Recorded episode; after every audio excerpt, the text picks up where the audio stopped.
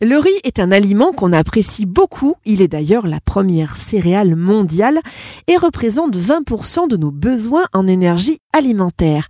Mais que savons-nous vraiment de lui?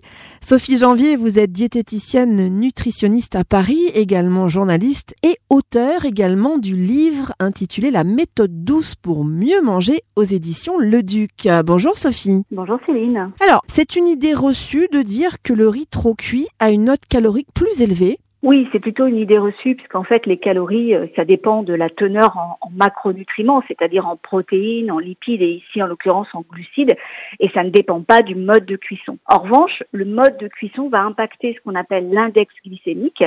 Donc, un riz trop cuit va avoir un index glycémique plus haut parce qu'il est plus gélatinisé. Et donc ça, c'est un peu moins euh, favorable euh, en termes d'équilibre et de gestion du poids. Alors le riz sauvage euh, a plus de fibres et de protéines que le riz complet. Là encore, c'est une idée reçue. Non, ça c'est pas une idée reçue. Le, riz sauvage est en effet un peu plus riche en protéines, hein, autour de 11-12 euh, grammes de protéines pour 100 grammes euh, de, riz cru, contre 7-8 grammes pour le riz complet. pour ce qui est des fibres, c'est un petit peu moins de différence. Hein. Il y a un tout petit peu plus de fibres dans le riz sauvage, à peu près 6 grammes pour 100 grammes, contre 4-5 pour le riz complet.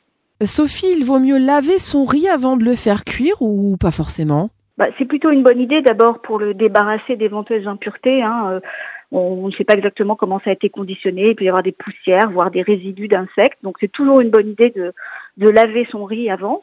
Et puis euh, ça va retirer une petite partie euh, légère hein, de l'amidon. Donc ça va le rendre moins collant et baisser très légèrement son index glycémique. Alors j'ai besoin de votre avis de professionnel, de nutritionniste. Quelle est la meilleure façon de le cuire? Euh, Dans l'eau froide, donc avant ébullition, quand l'eau bout, ou alors façon pilaf, c'est-à-dire revenu dans un petit peu d'huile et on recouvre ensuite d'eau? Moi, j'ai plutôt envie de vous répondre comme euh, fille de chef, ce que je suis aussi, et de vous dire euh, euh, faites, faites la cuisson qui, vous apporte le plus de plaisir. On voit bien que partout dans le monde, il y a des cuissons très différentes hein, selon les régions du monde. donc voilà, choisissez la cuisson qui vous plaît. C'est vrai que si vous faites tremper un peu le riz dans l'eau froide, ça va réduire un peu le temps de cuisson, mais ça va aussi un peu lessiver les, les nutriments. Si vous le faites cuire à l'eau bouillante, l'avantage c'est qu'a priori vous n'allez pas mettre de matière grasse sauf si vous le rajoutez un peu après, et puis le riz va être bien gonflé.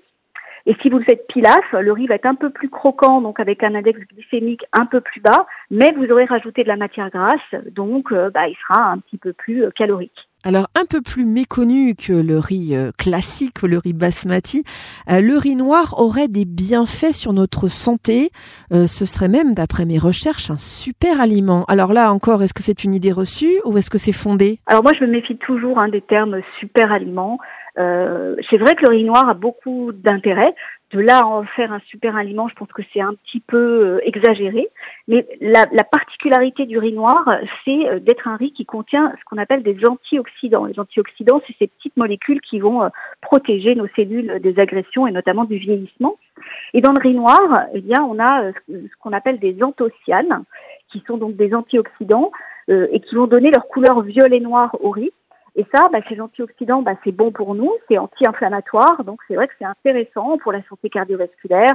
Certains parlent même de propriétés anti-cancer. Encore une fois, pas de miracle non plus, mais, mais disons que effectivement, c'est le seul riz qui va avoir cette particularité d'avoir des antioxydants. J'espère qu'avec toutes ces précisions, vous en savez désormais un peu plus sur les bienfaits nutritionnels du riz et que ça va vous donner des idées de recettes.